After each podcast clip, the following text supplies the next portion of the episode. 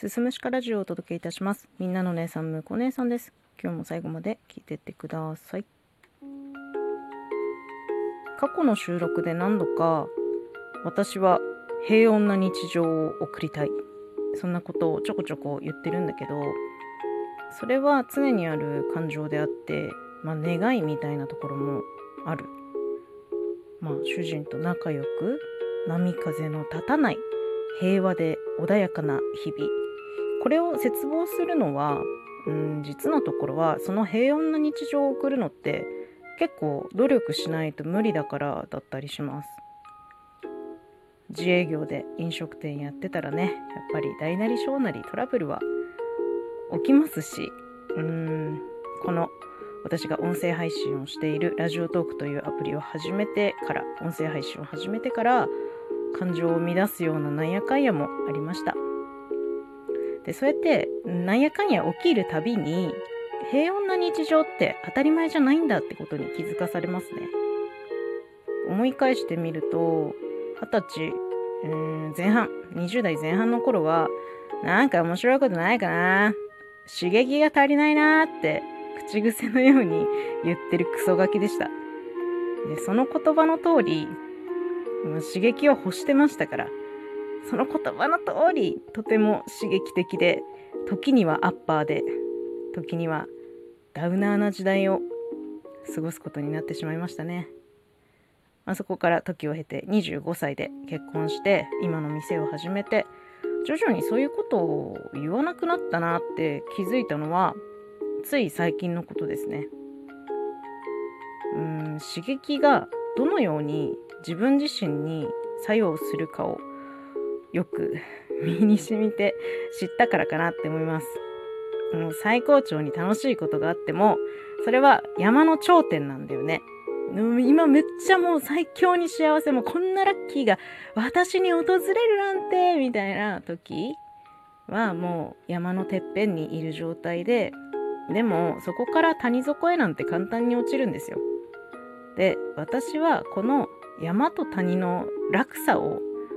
なるべくなくしたいと思っていてこの上がり下がりの少ない山と谷の落差が少ない人生こそ私の思う平穏な日常ですね。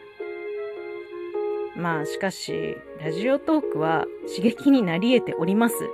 はい。とても激しい刺激ではないけれどもちょっとやっぱねうん時には大きい刺激にもなってるかなと思う。人から褒められてハッピーな時もあればうまく結果が出せずにうんうん落ち込むこともある、うん、そもそも現実逃避とか非日常の場としてラジオトークにやってきた身なので当たり前の結果っちゃ当たり前の結果なんだけど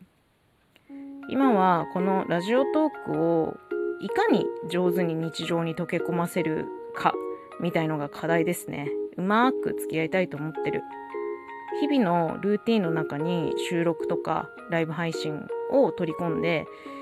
その収録をすること配信をすることを特別なことだと思わない？うんうまく言えないんだけど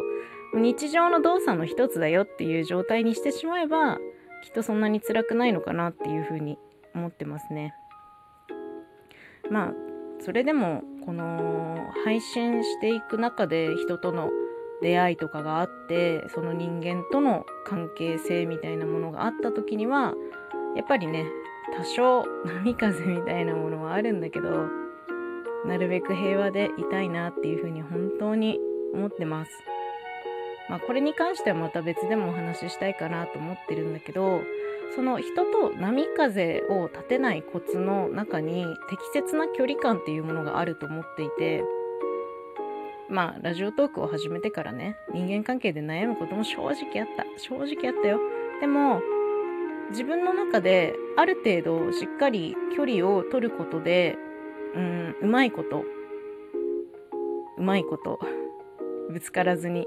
うん、ぶつかるっていうかそこまでその相手に対してわーとかギャーとか思うことなく過ごせているようにここ数日は思っておりますね。まあ長く続けていきたいと思っているのでこの音声配信ということをまあその日常に取り込むこと特別なことをしないことっていうところに重点を置いてラジオトークを大きな刺激にしないようにしながら続けていきたいなというふうに思っております。最後まで聞いていただいてありがとうございました。また次回もよろしくお願いします。